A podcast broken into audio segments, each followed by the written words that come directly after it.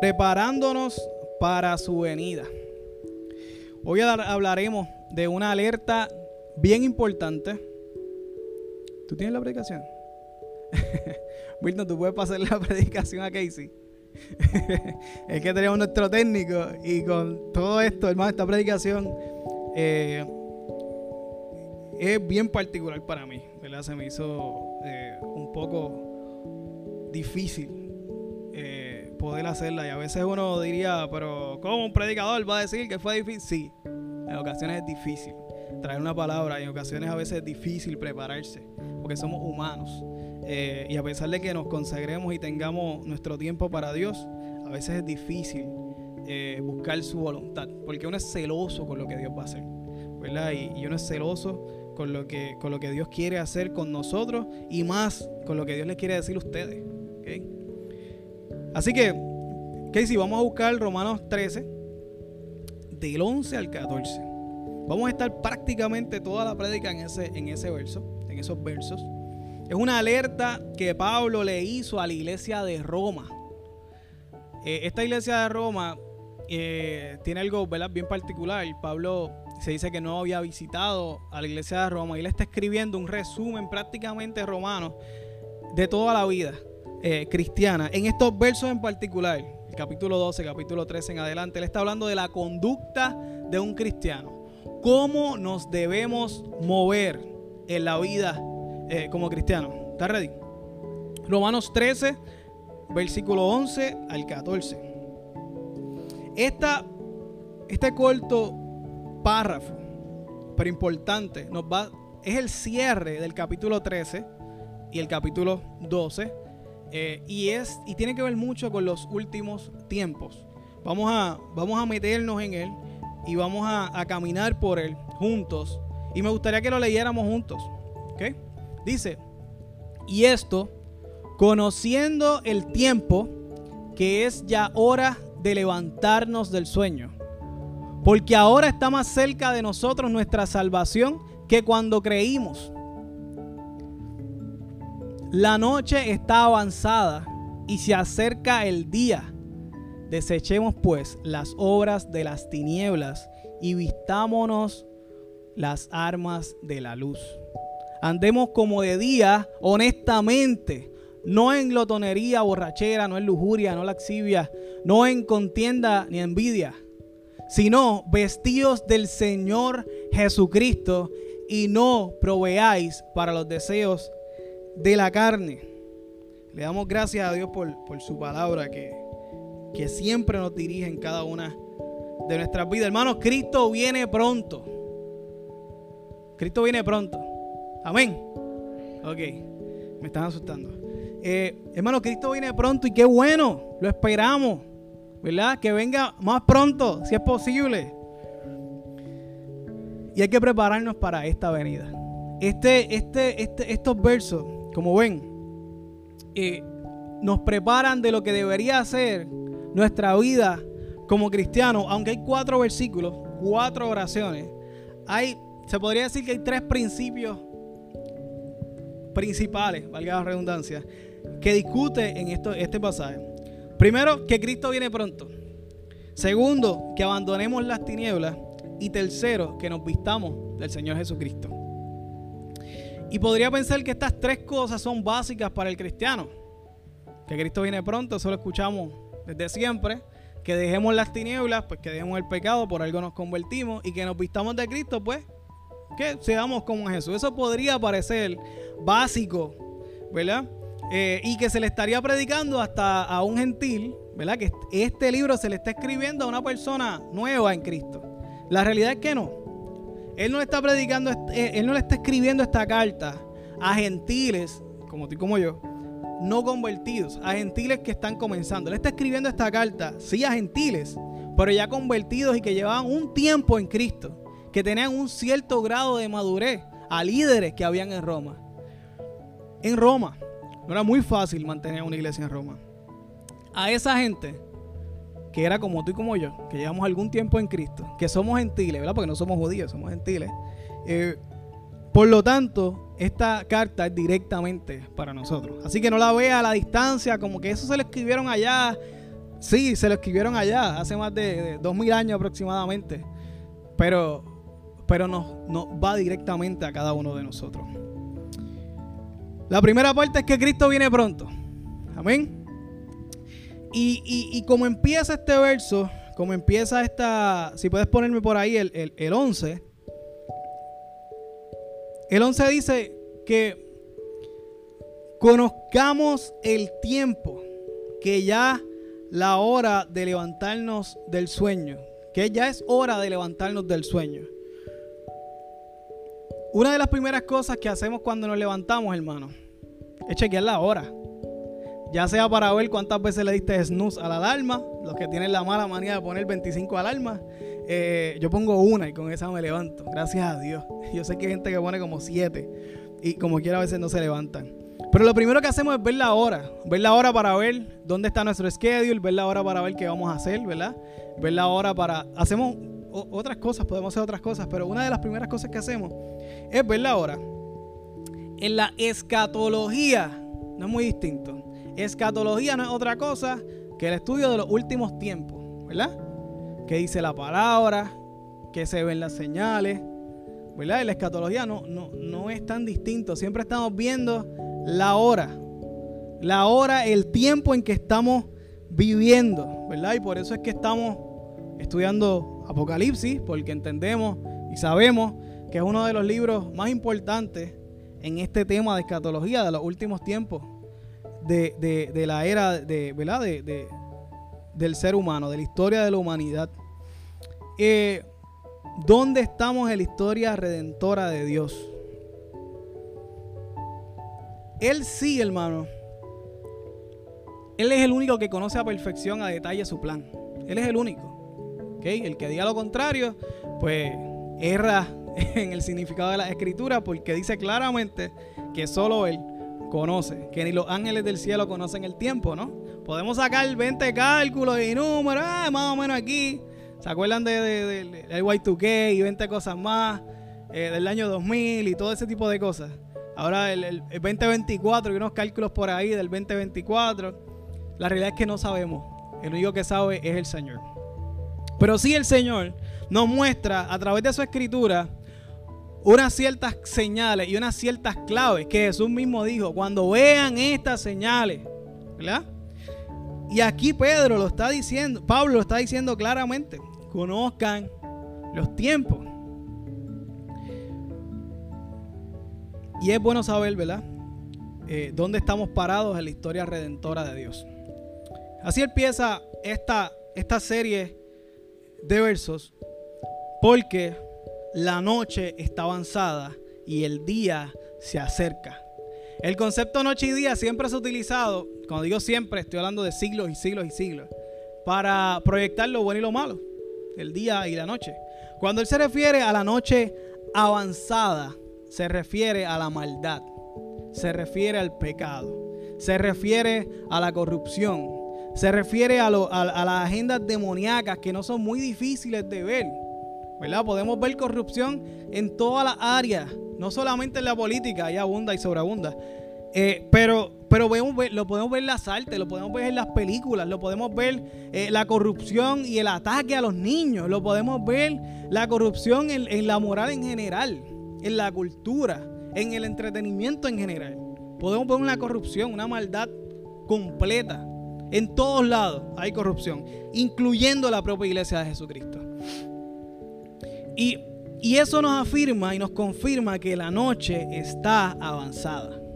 No se sorprende de ustedes cuando hay un asesinato de noche, pues mataron uno más.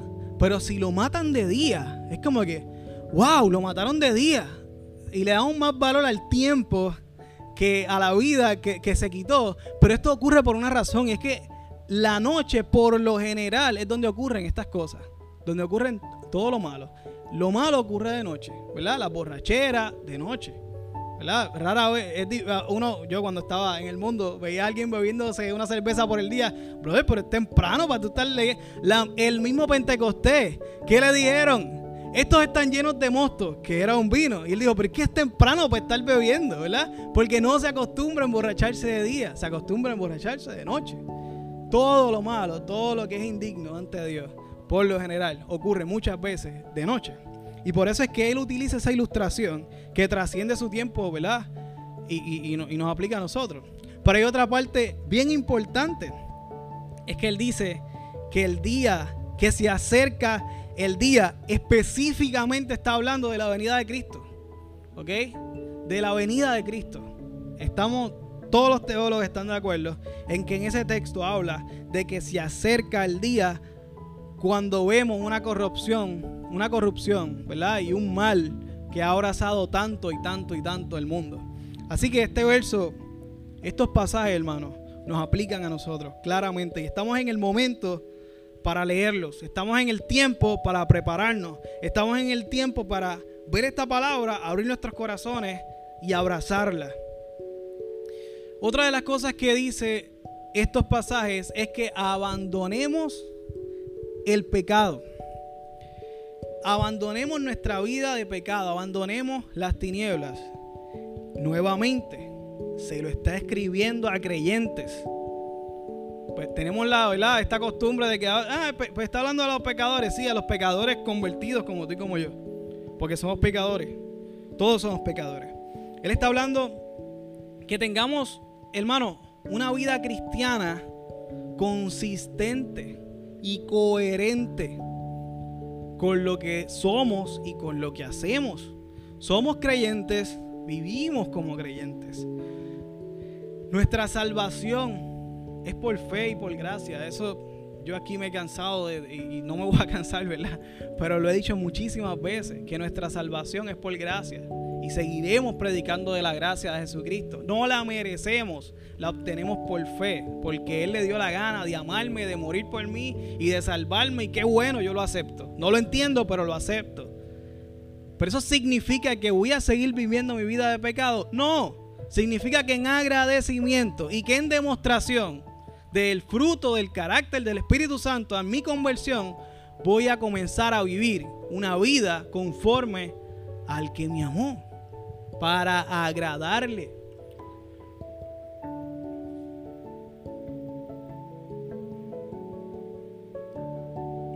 Hay cosas, hermano, que podemos y tenemos que hacer como creyentes. Él hizo todo para salvarnos, pero hay cosas que sí podemos hacer. Hay obras que podemos hacer. ¿Quién pone la alarma 30 minutos antes para poder levantarte y orar? Dios, no, la pones tú. Ah, Él abrió todo el camino, Él rasgó el velo y preparó todo para que cuando tú te arrodilles o estés acostado sentado, como parado, como te dé la gana orar, esté abierta el vínculo de comunicación, Él pueda escuchar tu oración. Él hizo todo eso, pero quien pone la alarma para levantarte 30 minutos eres tú. Eso te toca a ti. Ese pequeño ejemplo podemos establecerlo en toda nuestra vida, en todo lo que hacemos.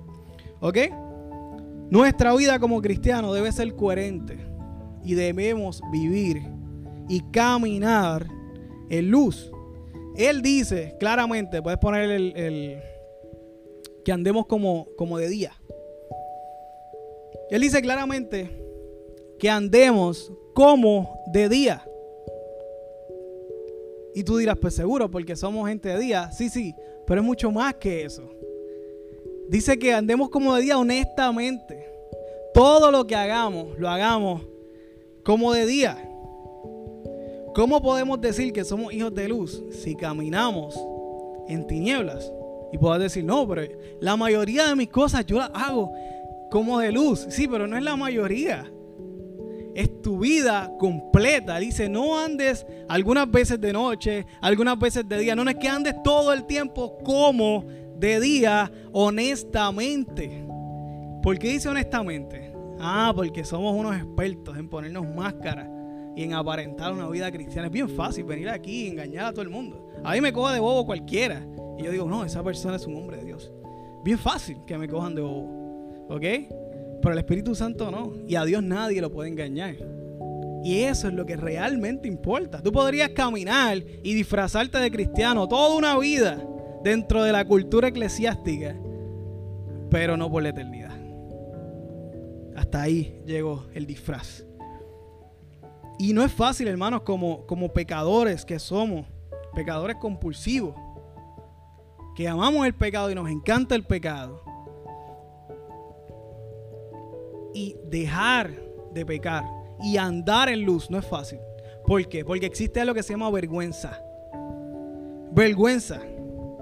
El pecado, uno de los sentimientos que, que procura, que hacen nosotros es vergüenza. Eh, es, nos da horror que alguien se entere de, de mis pecados que están ahí en la tiniebla. Presento muchas cosas de luz, pero hay unas cosas en tiniebla que no presento. ¿Ok? Y nos da horror que alguien se pare aquí y las diga frente a todo el mundo. ¿Verdad? Obviamente eso no va a pasar nunca.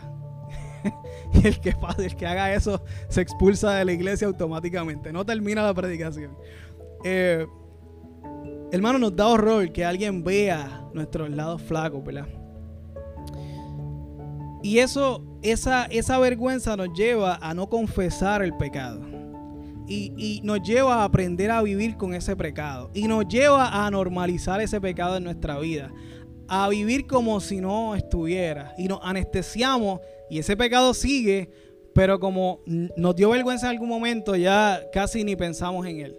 Y vivimos como si ni existiera. Y como nadie pregunta porque nadie sabe, solamente tú sabes y Dios sabe y lo guardamos. Y nos acostumbramos a tolerar ese pecado en nosotros y en los demás. ¿Ok? Y esa vergüenza que en un inicio lleva a esa anestesia, ¿verdad? De vivir como si no pecáramos, pero somos pecadores compulsivos y no confesamos esas cosas. Esa vergüenza llega por, por, otra, por otra cosa primero que se llama la culpa. La culpa no siempre es mala. La culpa bien administrada es de es una bendición. La culpa mal administrada es de maldición eterna. Y me explico. A un creyente, cuando peca, viene la culpa, naturalmente. Tu acto seguido debe ser arrepentimiento. Y debe ser pagar las consecuencias, que es pedir perdón y hacer lo que tengas que hacer. Pero si esa culpa no se administra correctamente, y te lleva a la vergüenza y te lleva a la apatía de tu pecado, pues se va a convertir, ¿verdad? Eh, en una costumbre y te va a empujar cada vez más a vivir en esa área de tu vida a las tinieblas. Ya ahí no estás cumpliendo como si estuvieras caminando de día. ¿Por qué nos da vergüenza y por qué actuamos de esta forma? Porque todos somos hijos de Adán. ¿Qué hizo Adán cuando pecó? Adán hizo el acto más tonto que podría hacer un ser humano. Y es tratar de esconder un pecado del omnipresente, del, del que todo lo sabe, del todopoderoso. Intentó esconder ese pecado. Su hijo hizo exactamente lo mismo. Pero él, que fue el primero, ¿verdad? En pecar, la muerte y el pecado vino por un hombre, Adán. Él se escondió y se avergonzó. Eh, intentó esconder ese pecado para que Dios lo olvidara. Para que Dios se olvidara de que, de que Él desobedeció. Y a veces actuamos así. Tratamos de olvidarlo nosotros pensando de que Dios se va a olvidar. Pero hay, un verso que dice Malaquías 7:19.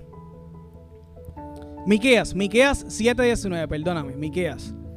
Qué bueno que tienes la predicación allá, si no ya te hubiera puesto loco. Miqueas 7.19 dice, y volverá a tener misericordia de nosotros. ¿Quién? Dios.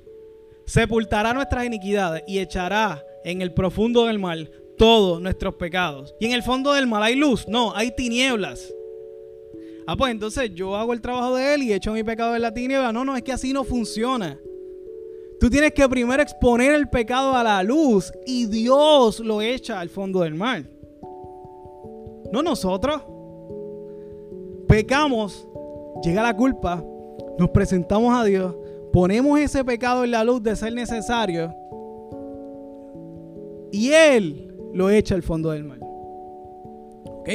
Y después que pecaste, cristiano, hermano en Cristo, Él se olvidó del pecado. Tú no lo recuerdes. Él se olvidó, siendo Dios. Ahí sí se olvidó. Por el protocolo correcto no lo recuerdes tú. Él ya lo olvidó. ¿Ok? Eso también nos, vive, nos, ponemos a vivir en tinieblas por un pecado que ya Dios perdonó, cuando realmente deberíamos estar viviendo en la luz. ¿Ok? Porque no hay ninguna consecuencia del pecado que ya Dios eh, con Él, ¿no? En, esta tierra sí tendremos consecuencias de, de, la, de las magnitudes de nuestros pecados, pero con Dios no. Ya Dios perdonó y borró cuenta. Por eso murió en la cruz. Para sacar del medio nuestra lista de pecados que cada vez es más y más y más grande. Murió. Y ahora tenemos acceso directo al Padre. Por eso lo hizo. No fue por otra cosa. Pero eso lo hace Él, hermano. Por eso necesitamos de Él todo el tiempo, en todas las áreas de nuestra vida. Y en todas las áreas de nuestra vida deben estar en luz. Todo el tiempo. Y debemos caminar como si fuera de día, honestamente. Caminar en santidad, porque sin ella nadie verá a Dios. La santidad es lo mismo de caminar en la luz. Separarnos para Dios. Santificar nuestras vidas para Dios. Honestamente. Eso está ahí como que macháquelo honestamente. Porque podemos hacerlo deshonestamente. Pero no es deshonestamente, es honestamente. Y es completamente. Pablo, Pablo nos habla de unos pecados en particular. Nos habla de de la fiesta y la bebelata de aquel tiempo. Y él lo, él lo escribe como, como glotonería y borrachera. En aquel tiempo, la glotonería y la borrachera era una forma típica del entretenimiento de aquel tiempo. ¿Okay? Así que él nos está diciendo que comer es malo, incluso que beber alcohol es malo. No, él no está, no está diciendo eso. Él se está refiriendo, en general, a la forma de entretenimiento de ese mundo. Y ahora lo traemos de, del 60 después de Cristo al 2020. La forma de entretenimiento de este mundo. Esa es la glotonería y borrachera que él se refería. Que nos cuidemos, hermano, de disfrutar todo lo que el mundo ofrece como entretenimiento. Y aquí tengo unas genuinas preocupaciones. Y es que veo que hemos bajado demasiado, incluso arrastrado a nivel de infierno, muchos de nuestros estándares de santidad. De la pureza visual, de la pureza auditiva, y ahora comenta nuestra exposición frente al cajón del diablo. ¿Se acuerdan de eso? Cuando y la dijo que, el televisor era el cajón del diablo. Eh, luego hizo una de las cadenas que ha traído más almas a Cristo.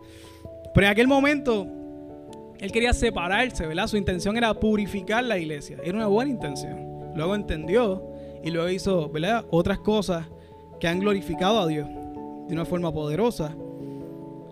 Pero nos hemos hecho cada vez más y más tolerantes a ver, a disfrutar incluso, hacernos adictos de unas series y unas cosas que normalizan el pecado. Luego de mencionar, luego menciona lujuria y laxivia. Y eso se escucha como bien fuerte. Se escucha como que yo jamás voy a hacer eso. Pues no está tan lejos como uno piensa. Porque, pregunto yo, ¿acaso las series y películas que hay en Netflix y que hay en otros lugares, no hay eso? ¿Qué es laxivia en esencia? ¿Qué es lujuria en esencia? En esencia es el deseo sexual fuera del diseño de Dios. O sea, si un hombre está con una mujer, tiene relaciones sexuales con una mujer que no es, que no es su esposa, eso es lujuria. Si un hombre desea una mujer que no es su esposa, desea, desearla. Eso es laxivia. Eso, eso es lujuria. Y laxivia es ya cuando no le importa que peca y lo hace desenfrenadamente y siente un orgullo por lo que hace. Eso es laxivia. ¿Ok? que no le importa, que ella es inmune a, la opinión de las personas. Y eso lo hay en Hollywood todo el tiempo. Eso lo hay en la serie de Netflix todo el tiempo. ¿Y acaso no nos entretiene ver a otros fornicar en, Netflix? ¿Acaso no nos entretiene y nos hacemos incluso adictos de series que todo el tiempo glorifican el pecado? Pues no está tan lejos. Porque el entretenimiento de este tiempo, que incluye fornicación y laxivia, nos ha hecho adictos también. Y de eso es que Dios está hablando el día de hoy. De la preparación para su venida.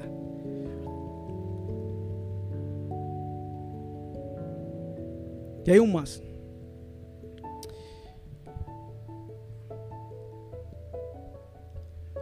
Desear simplemente a la mujer o al hombre, ¿verdad?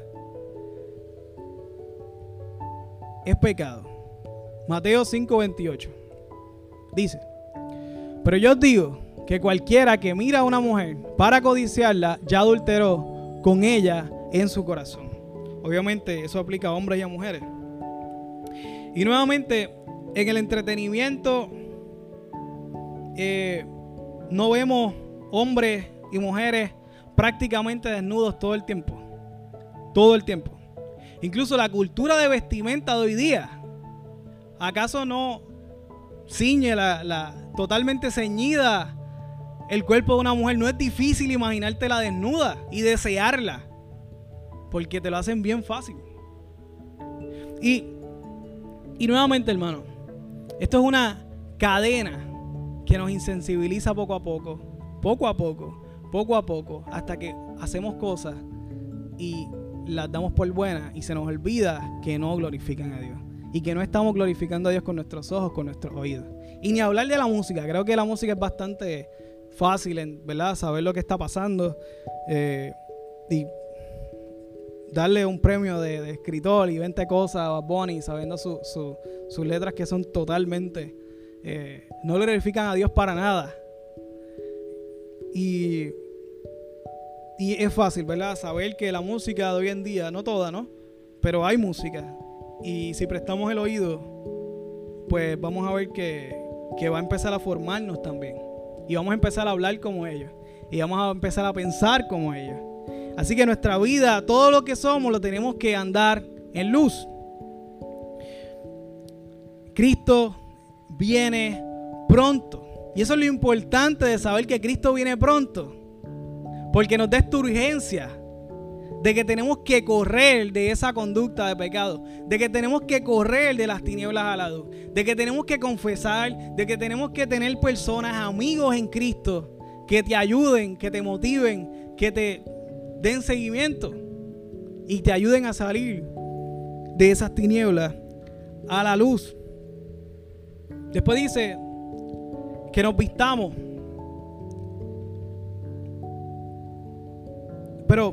Para vestirnos primero tenemos que quitarnos nuestros trapos de inmundicia.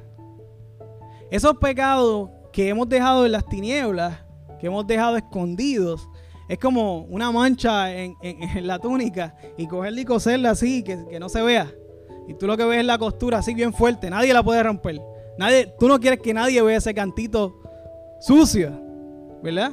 Y ahí vemos un ejemplo como echar eh, vino nuevo en odres viejos, remienda del, del traje, ¿no? Ahí vemos todos esos ejemplos que Jesús mismo dio en cuanto a lo que es la santificación. Hermano, tenemos filtros de santidad rotos. Rotos. Los filtros, lo que, lo que utilizamos para filtrar, esto no lo voy a ver, esto lo voy a ver ya, están tan tapados que se rompieron, ya no sirven de nada nuestros filtros. Y ya hemos dejado que entren muchas cosas. Y hemos dejado de filtrar ciertas cosas porque ya esos filtros se rompieron. Esos filtros de santidad, esas esa alarmas que te dicen, no vea esto, no haga esto vamos, ¿verdad? Tapando esos filtros con todas las cosas que vemos. Y cada vez nos, nos acostumbramos más y más y más. Hermano, la moral del hombre es como un péndulo. Y las instituciones y las iglesias y los péndulos obviamente van de un lado a otro, de un extremo a otro extremo. Y y para allá, para el avivamiento de los pentecostales que tanto se critica y tanto los evangélicos comunes criticamos que si la falda, que si el maquillaje, eso fue un extremo. Pero a mí me preocupa porque yo veo ese péndulo bajando y yendo de camino hacia el otro extremo. Y veo que a veces por quitarnos y hacernos libres de dogmas de hombre, nos estamos haciendo cada vez más amigos de los dogmas del mundo. Y yo creo que eso es una alerta que Pablo hoy está diciendo. Cuidado. Cristo viene pronto. Camina honestamente en la luz. Vuelve a limpiar tus filtros de santidad. Vuelve a ser radical. ¿Se acuerdan de esa palabra? Radical. A veces hasta un poco se usa. Ah, este es bien radical de forma despectiva, ¿no? Pero radical viene de la palabra raíz. Raíz inicio, origen. Ser como el origen. Y si lo aplicamos aquí, es ser como Cristo. Es vestirnos como Cristo. Es volver a quitarnos nuestros trapos de inmundicia y clamar a Dios que ya abrió paso y está loco por coger ese pecado y echarlo al fondo del mar. Esperando está por ti y por mí. Y vestirnos nuevamente de su santidad. Amén. Este pasaje bíblico definitivamente es un, detente. Tenemos que quitarnos los trapos de inmundicia y parar de proveer para los deseos de la carne, como termina este pasaje 14. Bueno, como pecadores, tengo tiempo, sí, como pecadores que somos, tenemos dos formas de pecar, general. Pecamos Pecados que practicamos o cometemos inconscientemente o pecados que practicamos y cometemos conscientemente. Para el primero, pecado que cometemos inconscientemente sin saber, hay una fórmula básica en Salmo 139, del 23 al 24. Y es esto, examíname, oh Dios, y conoce mi corazón, pruébame y conoce mis pensamientos y ve si en mí camino de si hay en mí camino de perversidad y guíame en el camino eterno. Mírame, examíname. Yo no sé si lo estoy haciendo, por lo tanto, es una buena práctica. Todos los días, por lo más que puedas hacerlo, clamar a Dios y decirle, examina mi corazón. Porque puede que mi filtro ya yo no pueda ver ni qué es pecado y qué no, pero yo necesito que tú me digas qué para ti es y ayúdame a caminar en luz. Para el segundo, que es nuestro pecado que cometemos o practicamos a conciencia, es sencillo. Va a llegar la culpa, te lo aseguro. Y si no viene la culpa a ti, el enemigo va a culparte. Lo dice Apocalipsis claramente. Él es el acusador, te va a acusar. Pecador, pecador, hipócrita, pecador. Te lo aseguro. Eh, y yo sé que ustedes ya lo han eh, vivido. Hay que arrepentirnos, hermano.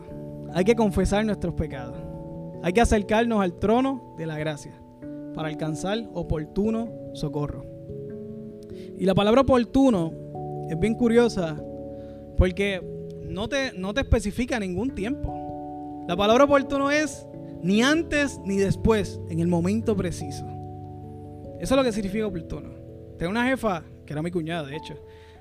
yo tenía de inspector y, tenía que, aprobar unos planos y unos permisos.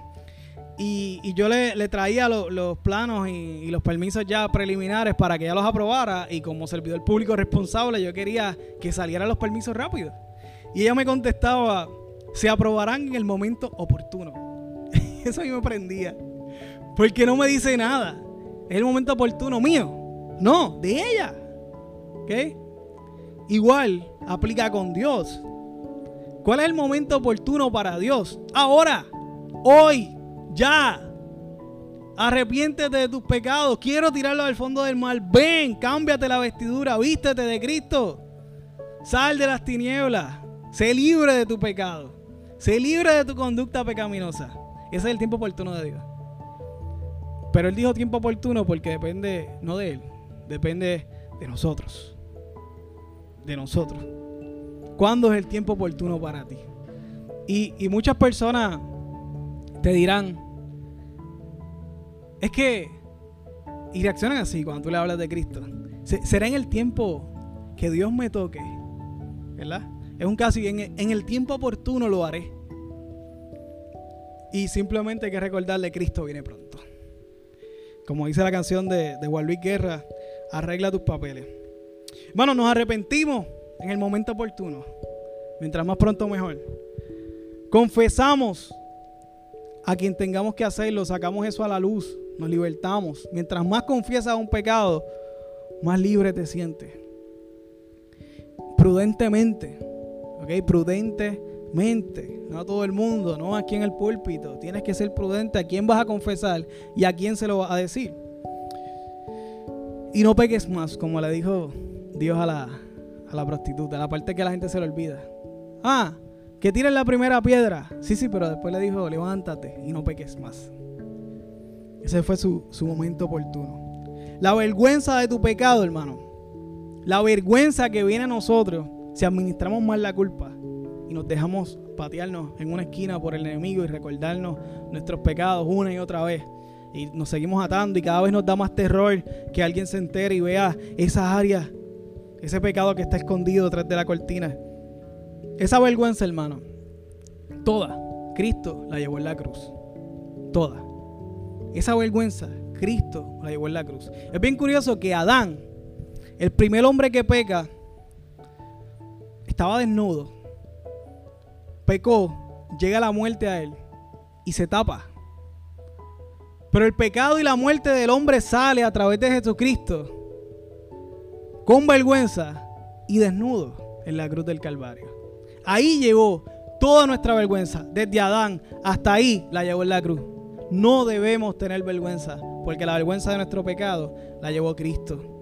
Ah, pero ¿cómo tú hiciste eso y te atreves a, a predicar en un púlpito? Sí, porque Él me dijo que estaba sano. Él me dijo que estaba perdonado. Él me dijo que mi vergüenza la llevó Él en la cruz. Y Él me dijo que por gracia me voy a permitir predicar.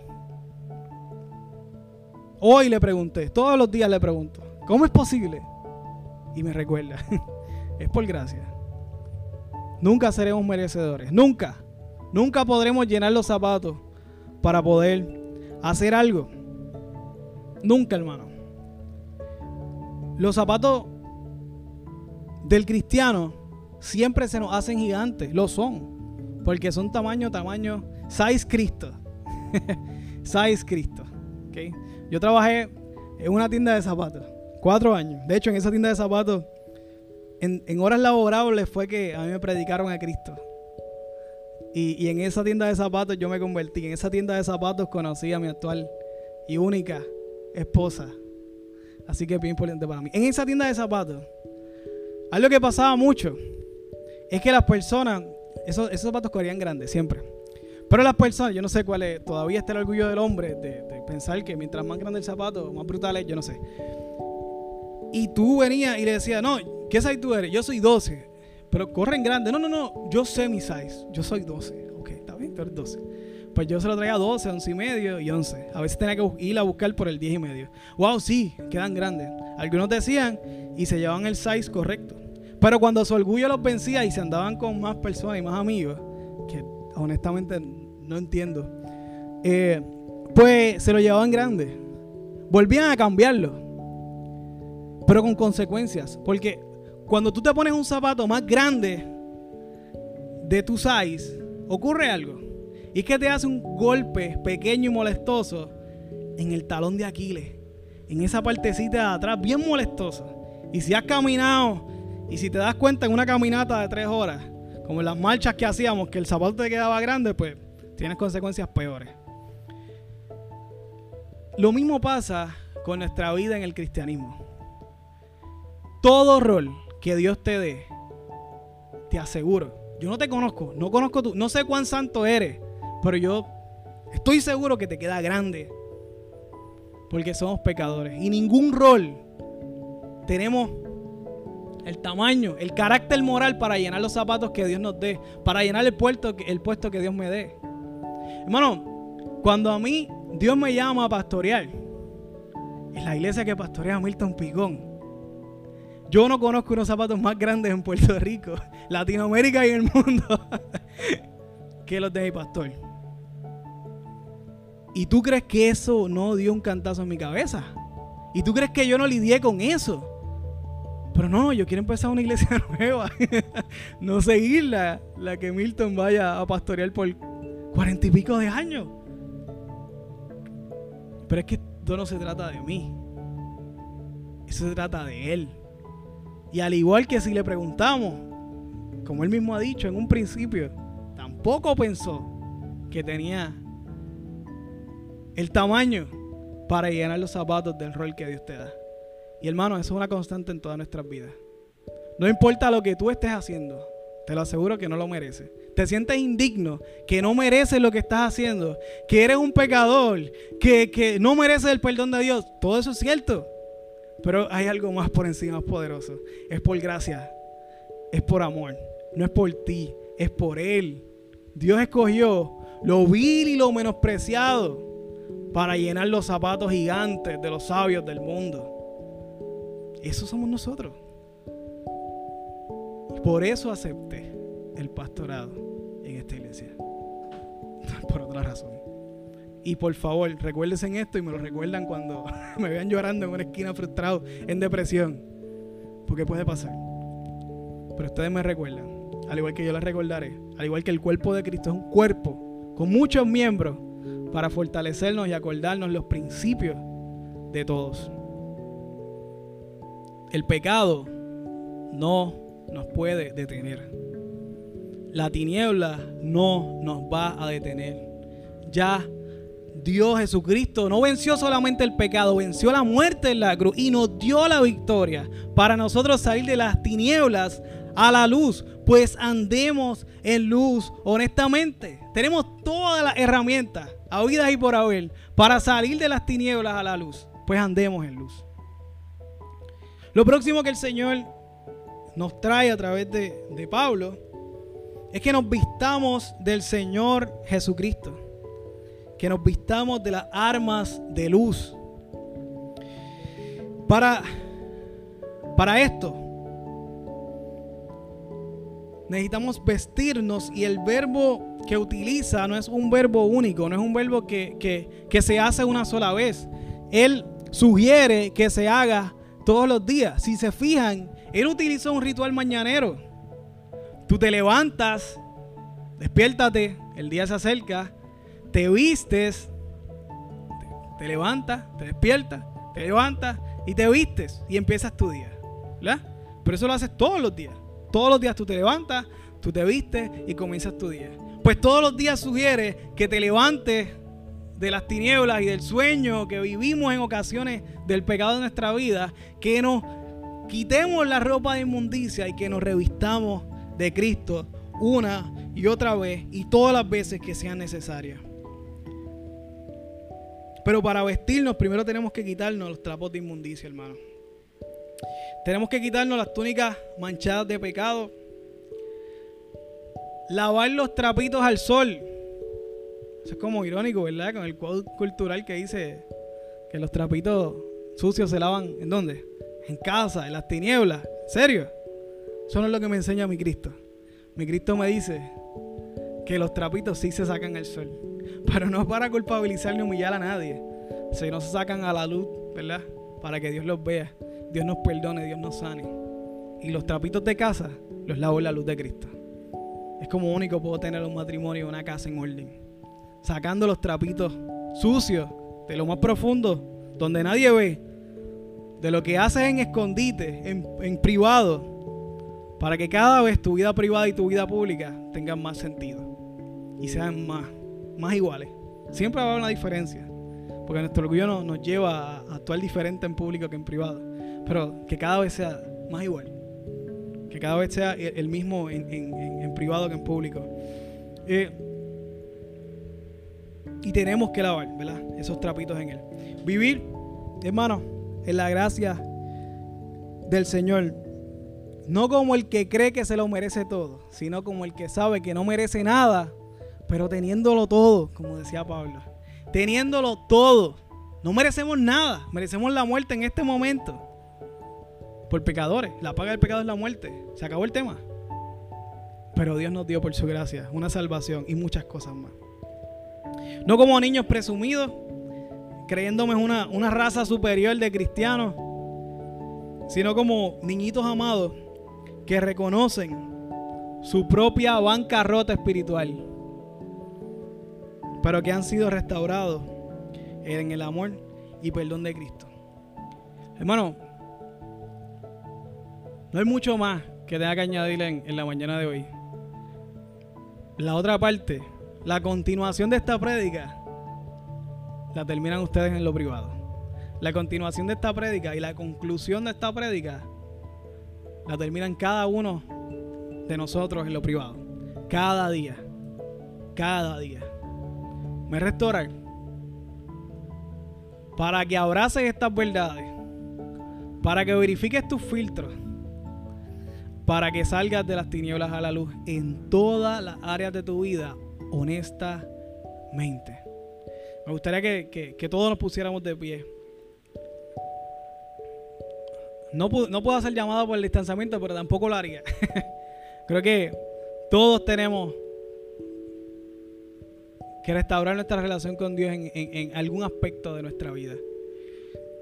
Y, si alguien en video o alguien aquí presente eh, toma una decisión de, de entregar nuevamente, de purificar su vida, de aceptar a Cristo como Salvador, por favor nos escribe y nos deja saber. No para publicarlo, para gozarnos contigo para que sepas que tienes una nueva familia de fe y, si, si vives lejos de aquí, pues para ayudarte a conseguir una y, volver a, que, a, que, te insertes en el cuerpo de Cristo. Eh, sería de gran gozo y de gran placer si, si, si ahora tú decides entregar tu vida a Cristo, salir de las tinieblas a la luz por primera vez, revestirte por primera vez de la santidad de Jesucristo y de volver al camino de vida. Oramos. Padre, en el nombre de Jesucristo y por gracia de lo que Él hizo en la cruz, de llevar nuestros pecados, la muerte y la vergüenza, Señor, es que venimos y podemos venir ante ti. Sabemos que nos escuchas, Señor, porque no hay velo que separe nuestra relación. Ya no lo hay. Estamos directo contigo y sabemos que nos escuchas, Señor. Padre, Hoy exponemos honestamente, con humildad, con vulnerabilidad, nuestra vida de pecadores. Y te pedimos que tu Espíritu Santo nos examine y nos permita saber y nos identifique y nos deje saber los caminos de perversidad. Que acerques personas que nos aman, que te aman y que nos permitan ver los lados ciegos que tenemos, que para ellos son evidentes y que todo el mundo se da cuenta menos yo. Te pido que, nos ayudes a, caminar honestamente en toda nuestra vida y que solo tú seas el norte y la meta. Permítenos disfrutar en esta tierra las bendiciones que tenemos, pero sin doblegar la santidad. Que nuestras vestimentas estén cada día más blancas y que evitemos mancharlas cada vez menos, Señor, en nuestra vida. Que nuestro entretenimiento, que lo que vemos, que lo que escuchamos, que lo que hacemos, siempre, en todo tiempo, te glorifique a ti. Que vivamos como si siempre fuera de día, como si siempre nos estuvieras viendo porque lo haces. Y danos la humildad y que tu Espíritu Santo, por favor, nos recuerde que, que estamos a la distancia de una oración para que cojas nuestros pecados y lo tires al fondo del mal. Gracias, Señor. Gracias por aquellos hermanos y algunos que hoy toma la decisión, Señor, de establecer sus caminos contigo, de quitarse los trapos de inmundicia y de caminar vestidos de Jesucristo por tu gracia. Te pido que tú escuches la oración de cada uno de mis hermanos, incluyendo la mía, Señor, Padre amado, y que tú respondas según y cada una de sus peticiones, Señor. Sabemos que esto está en tu voluntad, porque lo hemos visto en tu escritura y sabemos que tú quieres cumplirlo. Permítenos y darnos la voluntad para que tú lo hagas en nuestra vida. Moldéanos como quieras.